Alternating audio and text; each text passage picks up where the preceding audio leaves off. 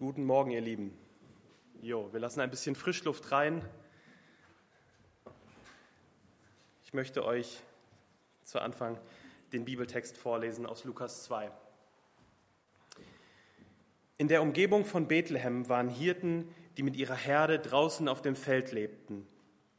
Als sie in jener Nacht bei ihren Tieren Wache hielten, stand auf einmal ein Engel des Herrn vor ihnen, und die Herrlichkeit des Herrn umgab sie mit ihrem Glanz. Sie erschraken sehr. Aber der Engel sagte zu ihnen, ihr braucht euch nicht zu fürchten. Ich bringe euch eine gute Nachricht, über die im ganzen Volk große Freude herrschen wird. Heute ist euch in der Stadt Davids ein Retter geboren worden. Es ist der Messias, der Herr. An folgendem Zeichen werdet ihr das Kind erkennen. Es ist in Windeln gewickelt und liegt in einer Futterkrippe. Mit einem Mal waren bei dem Engel große Scharen des himmlischen Heeres. Sie priesen Gott und riefen Ehre und Herrlichkeit Gott in der Höhe und Frieden auf Erden für die Menschen, auf denen sein Wohlgefallen liegt. Daraufhin kehrten die Engel in den Himmel zurück. Da sagten die Hirten zueinander, Kommt, wir gehen nach Bethlehem. Wir wollen sehen, was dort geschehen ist und was der Herr uns verkündigen ließ. Ich bete. Ja, Jesus, wir möchten uns aufmachen nach Bethlehem. Wir wollen ähm, sehen, wir wollen dich sehen und dir begegnen. Herr, mach du jetzt unser Herz auf, sprich du zu uns. Danke, dass, ähm, dass du geboren bist, dass du Mensch geworden bist, dass du dich klein gemacht hast, ähm, damit wir dir begegnen können, damit du greifbar für uns wirst. Sprich du zu uns, veränder du unser Herz und begegne uns, Herr. Amen. Wow, was, was das für ein Spektakel gewesen sein muss für die Hirten. Also damals hatten die noch kein Farbfernsehen, äh, geschweige denn 3D-Kinos. Und die müssen völlig geflasht gewesen sein, ähm, ja, von dem Erscheinen dieses, dieses einen Engels und dann dieser ganzen Schar von Engeln. Ganz ehrlich, in diesem Teil der Weihnachtsgeschichte kommen die meisten Spezialeffekte zum Einsatz. Ich weiß nicht genau, ob ihr Spezialeffekte mögt, ob ihr gerne Filme guckt mit Spezialeffekten. Also wir sehen hier in diesem Bibeltext, da ist helles Licht, da erscheint ein Engel des Herrn und dann erscheint da eine ganze Schar von Engeln und englischer Gesang kommt dann, Ehre sei Gott in der Höhe und Frieden auf Erden. Also mit englischen Gesang meine ich natürlich Gesang der Engel.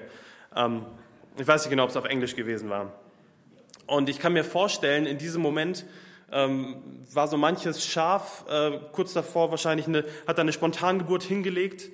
Ähm, ich glaube, die Hunde, die bei den Hirten sind, müssen völlig ausgerastet sein oder die waren ganz ängstlich, haben ihren Schwanz eingezogen und sich hinter den Schafen versteckt. Und wenn da gerade in dem Moment ein Wolf ein Schaf klauen wollte, dann war der einfach danach nur noch traumatisiert. Also. Und der Engel des Herrn sprach, fürchtet euch nicht. Ja, warum sagt er das? Ganz offensichtlich, weil die Hirten nicht dastanden und jetzt ihre 3D-Brille aufgesetzt haben und gesagt haben, jetzt beginnt die Show, Nein, die haben sich erstmal richtig eingenässt. Da steht, sie, sie fürchteten sich sehr. Und das, was hier passiert, das war keine stille, andächtige Nacht, das war ein richtiges Hollywood-Spektakel vom Feinsten und das hautnah erlebt. Und ich habe mich gefragt, warum passiert das hier und ähm, was passiert hier genau und wem passiert das und was hat dieses Ereignis mit uns zu tun? Ja, mit uns ganz persönlich, dir und mir Weihnachten 2020.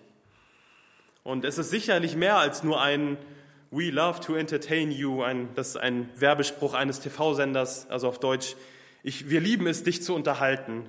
Nein, ich glaube, das, was sich hier ereignet hat, ist von riesiger Tragweite, ähm, sowohl von mit ganz persönlicher Dimension als auch mit globaler Dimension.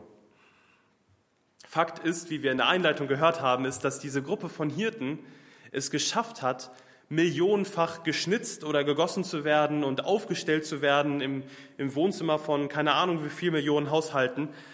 Und das über 2000 Jahre. Kein Krippenspiel, was als solches ähm, ja, diesen Namen verdient hat, kommt ohne Hirten aus. Ist die Rolle der Hirten jetzt nur so eine nette Randhandlung oder ist da vielleicht mehr dahinter? Ich möchte euch gerne da mitnehmen, dass wir das gemeinsam uns anschauen. Und ich freue mich mit, mit euch jetzt auf diese Entdeckungsreise zu gehen, um diesen Schatz, der in diesem Teil der Weihnachtsgeschichte steckt, zu, zu heben und zu bergen. Ich glaube, wir werden ein paar einzige, einzigartige Sachen entdecken, ähm, was für dich und für mich äußerst wichtig sein kann. Also los geht's. Ich will mal anfangen wieder mit den Spezialeffekten. Und hier gilt, was Edwin in seiner Predigt schon gesagt hat und äh, was ihr vielleicht auch schon im Buch gelesen habt. Ähm, wir verstehen jeden Teil einer Geschichte nur, wenn wir ihn im Kontext betrachten. Also ganz praktisch, wenn du um 21 Uhr deinen Fernseher anmachst und so durch die Kanäle selbst, ähm, dann wirst du vielleicht den großartigen, großartige Actionfilme sehen, vielleicht der neue Transformers oder Spider-Man, irgendwelche Superheldenfilme. Und da jagt ja ein Spezialeffekt nach dem anderen über den Bildschirm und da ist ein Riesenspektakel. Aber das lässt dich recht kalt. Ähm, und du schaltest vielleicht sogar einfach weiter. Warum? Ja, weil du gar nicht weißt, worum es genau geht. Du siehst nur, dass da viel los ist auf dem Bildschirm, aber es berührt dich nicht wirklich. Anders ist es, wenn du vielleicht um 20.15 Uhr einschaltest oder vielleicht guckt man das, guckst du das direkt auf einer Streaming-Plattform, ähm, suchst du den Film aus und guckst den von Anfang an, weil dann siehst du die Bedeutung ganz klar. Dann bekommst du alles mit und die Details, die du dann erfährst, sind ganz wichtig, gerade für den Ausgang dieser Filmhandlung. Viele von uns ja, seppen oder schalten über die Geschichte der Hirten hinweg. Ja, weil wir sie nicht wirklich verstehen. Das ist zwar super spektakulär und ja, okay, ein paar Hirten sind gekommen. Es waren ja recht viele Hirten, aber warum eigentlich? Keine Ahnung. Und dabei fährt der Himmel ja quasi alles auf, was er zu bieten hat. Ähm, Im Vergleich dazu können diese drei Weisen mit ihrem Stern einpacken. Ähm, ich glaube, dieses Spektakel hat sich nicht am Rande, äh, ist nicht am Rande passiert und hat sich auch nicht zufällig ereignet. Also so als eine unwichtige Nebengeschichte, so ein Feuerwerk am Rande, wobei das ja wahrscheinlich auch bald verboten ist. Ich, ich glaube nicht, dass es die Hirten zufällig getroffen hat. Und schauen wir mal in, diese, in die größere Geschichte herein, um da zu verstehen, ähm, was, was der Ort der Hirten ist. Und um uns die ganze Geschichte mal der Geburt Jesu anzuschauen. Die Weihnachtsgeschichte beginnt mit den Worten aus Lukas 2, Vers 1. Es begab sich aber zu der Zeit, dass ein Gebot von dem Kaiser Augustus ausging, dass alle Welt geschätzt würde. Lukas startet die Erzählung von der Geburt Jesu mit einem politischen Ereignis. Ähm, und dieses politische Ereignis, Ereignis war anscheinend so markant, dass jeder, der das gehört hat, sofort wusste, was sich da ereignet hat und welche Botschaft mit diesem Ereignis verbunden war. Jetzt ein bisschen Geschichtsunterricht.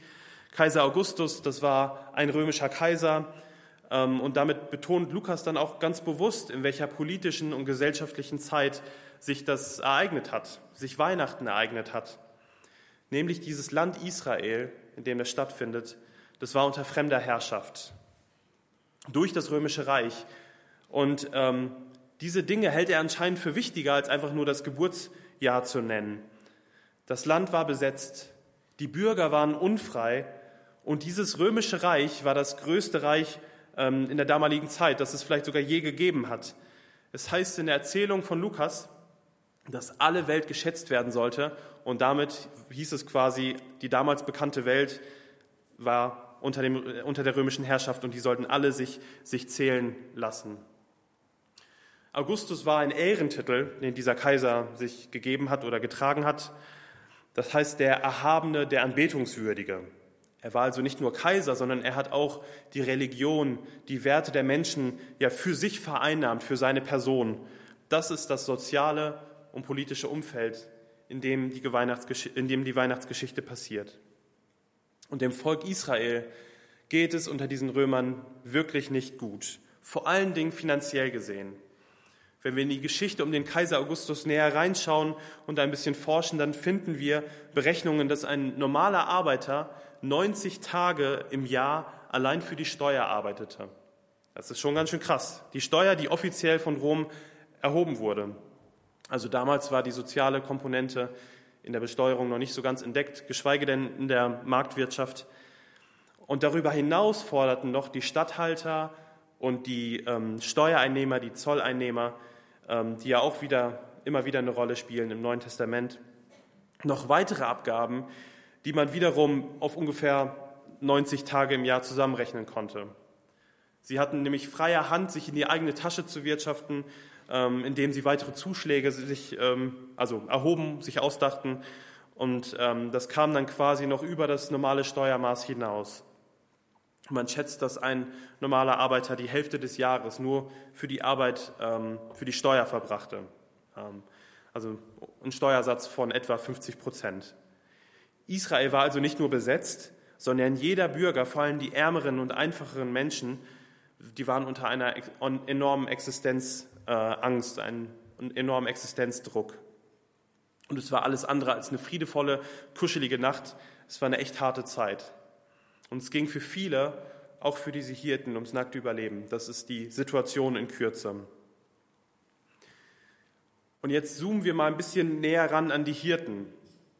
Sie gehörten zu den allerkleinsten Rädchen in, in, diesem, ähm, in, ja, in dieser Gesellschaft. Sie waren auch keine besonders religiösen Menschen. Sie haben sich nicht gefragt, ähm, ja, was Gott wohl von der Sache hält oder ähm, sie kannten sicher das religiöse Leben in der Stadt und waren auch sicher bekannt mit der Geschichte von Gott und von seinem Volk, von dem Volk Israel.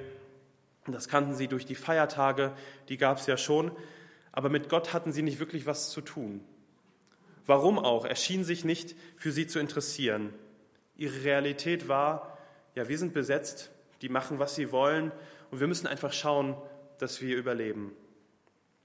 Hoffnung auf eine Wende, auf einen Wendepunkt gibt es nicht. Dafür ist der Feind zu mächtig. Also kurz gefasst, sie hatten keine Macht, etwas zu ändern. Sie gehörten nicht zu der Schicht, der es trotzdem gut ging. Und sie waren auch keine religiösen Menschen mit besonderem Draht nach oben, sozusagen. Also sie waren einfache Menschen, hatten nichts vorzuweisen und konnten nichts bewegen. Keine Hoffnung auf Veränderung. Und dann ereignet sich das, was, was ich am Anfang beschrieben habe. Ja, der Himmel wird für einen kurzen Moment aufgerissen und eine riesige Schar von Engeln erscheint und sie sind erstmal zu Tode erschrocken. Und was hören sie? Was erleben sie jetzt? Sie hören Worte und denken sich, was ist das? Große Freude, die allen widerfahren wird. Frieden, Ehre sei Gott. Sie sehen diese Engel, erst den einen, dann auf einmal Hunderte und Tausende. Und man sagt ihnen heute, Heute ist der Heiland geboren. Das bedeutet der Retter, der Helfer, der, der Erlöser. Er ist da. Diese Nacht wird zu einem Wendepunkt in der Geschichte. In dieser Nacht ist der Retter geboren. Und für die Hirten war das nicht erstmal religiös gedacht. Ah, okay, ewiges Leben. Nein, für sie war das erst, äh, die Message erstmal oder die Botschaft ganz einfach. Der Kurs der Geschichte wird sich verändern. Die Geschichte ihres Volkes aber auch ihre ganz persönliche Geschichte. Ab heute ist quasi wieder das Licht am Ende des Tunnels angemacht. Da ist Hoffnung für sie ganz persönlich. Und was sie jetzt erleben, wird zu Ende gehen und es wird zu einem guten Ende finden. Das Ende wird gut sein. Also wir lesen von den Spezialeffekten. Ein helles Licht. Was macht Licht? Licht vertreibt die Dunkelheit. Und ich glaube, hier wurde so viel Licht eingesetzt, dass es auf einmal taghell war. Und da ist die Botschaft drin, Jesus kommt nicht, um dein Leben angenehmer zu machen, Jesus kommt, um die Dunkelheit in deinem Leben zu vertreiben. Der nächste Spezialeffekt, die Engelheere. Ja, der ganze Himmel ist aufgestanden, um dieses Ereignis mitzuerleben, um da in der ersten Reihe zu sitzen. Die himmlischen Herrscher stehen für eine riesige Schar von Engel und es waren also nicht nur drei Engel, ähm, die wir vielleicht von Postkarten kennen, so kleine, dicke Babyengel mit Musikinstrumenten. Vielleicht ist euch dieses Bild bekannt. Nein, da war ein riesiges Heer am Start. Das war bedrohlich, das war nicht süß, alles andere als süß. Und das war der Moment, in dem der Himmel die Erde berührt in Jesus Christus, der Wendepunkt in der Geschichte. Jesus ist Mensch geworden. Und das heißt da nicht, ach schau mal, wie süß, sondern das heißt, hier kommt ein Erlöser, der mächtiger ist als alles, was ihr je erlebt habt. Also sie sollten nicht nur hören, sondern auch sehen und glauben, das, was sie jetzt sehen, ist mächtiger als das römische Reich, als die Realität, in der sie lebten. Also nochmal zurück, gegen das römische Reich war jeder erstmal machtlos. Also du konntest vielleicht äh, versuchen, Widerstand zu leisten, aber wenn man die Geschichte kennt, äh, für die meisten war das äh, nicht sehr ertragreich, sondern das Römische Reich war einfach zu mächtig. aber nicht dieses Herr der himmlischen Herrscharen. Das war der Wendepunkt in der Geschichte der Welt. Also das heißt, große, mächtige Dinge werden passieren. Und jetzt kommen wir zum krassesten Spezialeffekt, die Hirten. Ja, die Hirten selbst, die Empfänger dieser Botschaft. Jetzt denkt ihr vielleicht, okay, also Spezialeffekt kann ich mir ein bisschen mehr vorstellen. Vielleicht haben sie sich auch eher als einen Spezialdefekt gesehen. Aber mal ganz ehrlich, das, was die Hirten hier erleben, das gab es nur einmal. Also sonst liest man nicht oft von so krassen Erscheinungen. Warum erleben ausgerechnet diese unbedeutenden Hirten diesen atemberaubenden kosmischen Moment? Der Himmel wird aufgerissen und sie sehen eine riesige Engelschar. Ich glaube, man kann zu Recht fragen, warum erlebt das nicht der Priester der damaligen Zeit? Oder warum erlebt das nicht der, ja, der Kaiser, so vielleicht so als Kampfansage Gottes, so von wegen, hey, hey Augustus, ich äh, schnips dich vom Thron. Warum hat es nicht das ganze Land zusammen erlebt? Ja, warum ausgerechnet diese paar Hirten auf dem Feld? Weil es im tiefsten Kern widerspiegelt, für wen dieser Retter in die Welt gekommen ist. Nicht für die Religiösen, nicht für die Großen und für die Mächtigen, für die Frommen oder für die Guten, sondern für jedermann. Für jeden Einzelnen gilt das, was in Bethlehem passiert ist, unabhängig von deinem Stand, von deiner Leistung, von deinem Verhalten, von deiner Nationalität, von deiner Herkunft, wie auch immer. Indem diese Botschaft an diese Hirten ging, geht sie auch an alle Menschen und grenzt das, was Gott hier tut, nicht ein auf irgendwelche Gutmenschen, religiöse Menschen, Intellektuelle oder was auch immer. Ja, man könnte sagen, Max Mustermann, du kannst deinen Namen da einsetzen. Weil sie an die Hirten ging, schließt sie alle Menschen ein, auch dich und mich. Das ist frohe Botschaft. Für dich und mich. Das war die Botschaft der Hirten. Und wir übersehen heute diesen Hirtenmoment, weil wir das nicht ganz verstehen. Gerade wenn wir an Weihnachten denken. Wir sagen schnell, ach Weihnachten, das ist nichts für mich. Oder vielleicht sagst du, Gott und Glaube ist nicht so ganz was für mich. Lass mich in Ruhe damit. Immer mehr Menschen sagen, glaube ich, ah, Weihnachten feiere ich ja. Das ist ganz nett. Aber Jesus, nein, danke, das, das ist nichts für mich. Ich bin nicht religiös. Jetzt könnte man sagen, so what? Die Hirten waren auch nicht religiös. Und für andere Menschen ist das Thema Gott und Glaube unangenehm, weil sie, sich, weil sie vielleicht von sich selbst denken, naja, also diesen Maßstab, der da gesetzt wird, da komme ich nicht ganz dran, wenn ich mein Leben so anschaue. Die Hirten waren auch nicht die moralischen Vorbilder. Das waren auch nicht die Vorzeigemodelle. Die Frage heute ist, was macht dich zu so einem Hirten? Was macht dich zu einem Menschen, dem Gott genauso begegnen möchte wie den Hirten damals? Ja, wärst du potenziell ein Mensch, dem Gott dieses Spektakel zum, zuteil werden lassen würde, wenn er nochmal käme? Was dich zu einem Hirten machen würde, wäre, wenn du sagst, hier bin ich, hier bin ich, ich sehne mich nach Frieden, ich sehne mich nach Freude, ja nach Freiheit ich brauche und ich sehne mich nach einem Wendepunkt in meinem Leben. Dann sind die Chancen sehr gut, dass du in die engere Auswahl gerätst. Die Hirten waren nichts Spezielles. Sie waren einfach nur Menschen mit dem Wunsch nach Frieden, nach Freiheit, ja nach Leben. Bist du jemand, der sich auch nach diesen Dingen sehnt? Und damit meine ich nicht Weltfrieden und ähm, Freiheit für unterdrückte Menschen irgendwo auf der Welt, das, das ist auch gut. Aber das sind ähm, sind das die Dinge, die du für dich in deinem Leben suchst. Denn die Hirten haben das für sich gesucht. Also übertragen auf heute, suchst du nach Frieden in Beziehungen. Suchst du nach Freiheit von alten Verletzungen, von, von Prägungen und Bindungen. Suchst du nach Leben, nicht nur das Überleben, sondern versöhnt mit Mensch und mit Gott zu leben, mit der Perspektive der Ewigkeit. Dann willkommen in der Welt der Hirten, damals auf dem Feld in der Nacht, wo Jesus geboren wurde.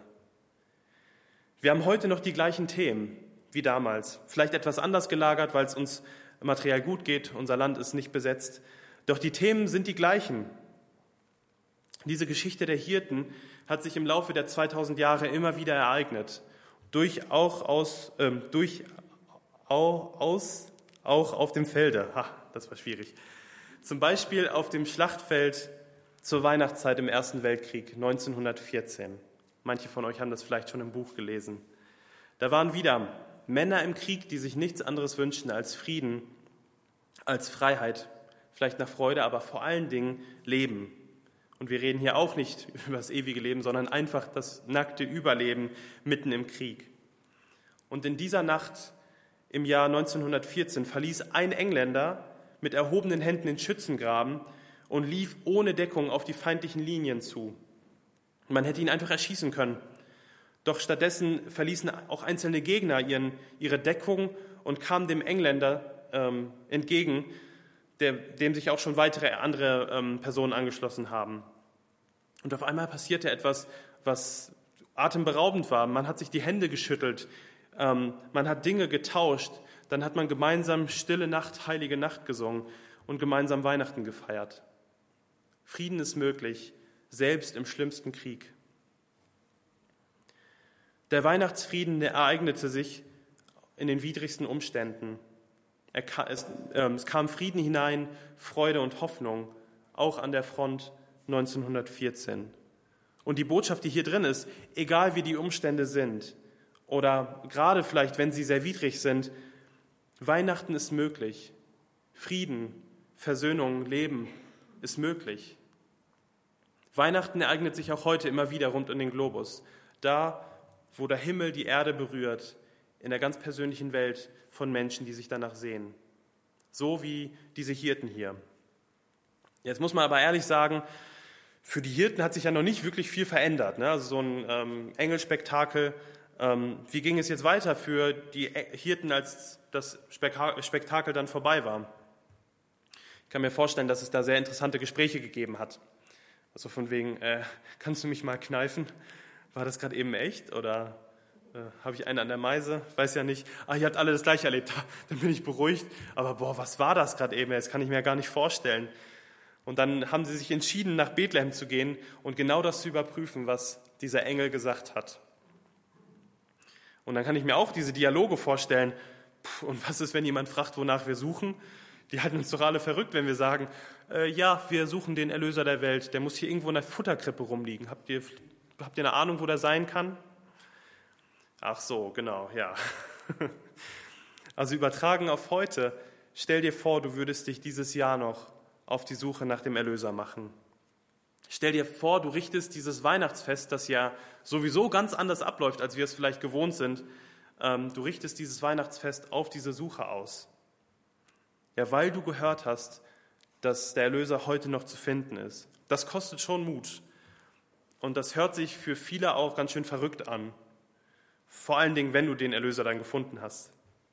Was war das Motiv der Hirten? Was, was trieb sie an? Ich glaube, sie sind nach der Erscheinung der Engel nicht auf einen Schlag dann fromm und ähm, religiös geworden.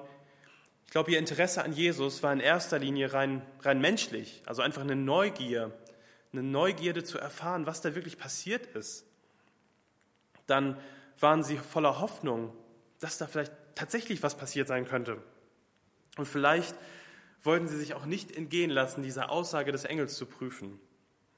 Was ist, wenn das tatsächlich stimmt, was der Engel gesagt hat, dass der Retter der Welt in der Krippe ist, in Windeln? Ja, so fängt es an. Das ist das, was die Hirten antreibt. Und das ist vielleicht auch das, was dich antreibt. Auch heute ist das die Motivation der Menschen, sich aufzumachen, auch wenn man vielleicht für verrückt abgestempelt wird. Und das auch heute erfüllt die Menschen diese Sehnsucht ähm, nach einer tragenden Hoffnung. Und diese Hirten finden jetzt das Kind in der Futterkrippe. Wie war das für sie? Da steht jetzt nicht viel darüber in der Bibel. Ähm, Lukas ist dann so ein bisschen emotionsbefreit und erzählt das recht, recht trocken, sage ich mal. Ich habe mich einfach gefragt, wie würde es dir gehen? Mein, mein, mein allererster Gedanke wäre, es ist tatsächlich wahr. Da ist tatsächlich ein Baby und es liegt in einer Futterkrippe und hat sogar Windeln an. Und genau von diesem Kind hat, hat doch dieser Engel erzählt. Verrückt. Und dann hätte ich dieses Kind angeschaut und hätte gedacht, das ist also der Heiland, das ist der Erlöser der Welt. Aber dann gleichzeitig würde da die Gewissheit reinkommen, ja, es ist der Erlöser, es ist, es ist mein Erlöser. Es wird noch dauern, bis er groß wird. Noch ist er so klein aber er ist da. Ja, Gott hat uns nicht vergessen. Jetzt kommt diese Wende. sie ist real und wortwörtlich zum, zum Greifen nah. Ich meine, Sie haben gehört, euch ist heute der Retter geboren. Die Hirten waren ja keine Kinder, die waren ja vielleicht schon so um, keine Ahnung, um die 30 rum. Bis Jesus aktiv wurde, hat es ja nochmal 30 Jahre gedauert. Und doch gehen sie aus diesem Stall schon verändert weg. Sie wussten, wir werden das vielleicht gar nicht mehr richtig erleben, wie dieses Kind aufsteht und ähm, ja, aktiv wird. Und doch hat sich etwas bei ihnen verändert. Es steht in der Bibel in Lukas 2, Vers 20, die Hirten kehrten zu ihrer Herde zurück. Sie rühmten und sie priesen Gott für alles, was sie gehört und gesehen hatten. Es war alles so gewesen, wie der Engel es ihnen gesagt hatte. Ja, diese Hirten, die gar nichts mit Gott so wirklich am Hut hatten, auf einmal preisen sie Gott und loben ihn aus, aus ganzer Seele. Diese Nacht wurde zu einem Wendepunkt im Leben der Hirten. Was hatte sich verändert? Die Umstände? Nein. Sie lebten ja immer noch unter der Besatzung der Römer. Hat, haben sich ihre finanziellen Umstände geändert? Nein. Sie waren immer noch arm und an ihrem Stand hat sich auch nicht viel getan. Sie gingen ja einfach zu ihrer Herde zurück. Also sie waren immer noch diese Hirten auf dem Felde. Was hatte sich ver verändert in dem Leben dieser ja, nicht religiösen, normalen Menschen? Sie haben Gott erlebt. Sie haben erlebt, wie ein Erlöser nicht nur in die Welt, sondern in ihre Welt gekommen ist. Und Hiob, in, in Hiob lesen wir diesen Satz, ähm, ich kannte dich nur vom Hören sagen, jetzt hat mein Auge dich gesehen. Ja, sie haben keine Weihnachtsgeschichte erzählt bekommen, sondern ihre, Weihnacht, ihre, ihre ganz persönliche Geschichte wurde zur Weihnachtsgeschichte. Seit diesem Zeitpunkt waren sie ein Teil davon und sind es bis heute. Und durch das persönliche Erlebnis ähm, und dadurch, dass diese Geschichte zu ihrer persönlichen Geschichte wurde, kam Glaube und Friede und Freude und Leben in, ihr, in ihre Welt, in ihr Leben.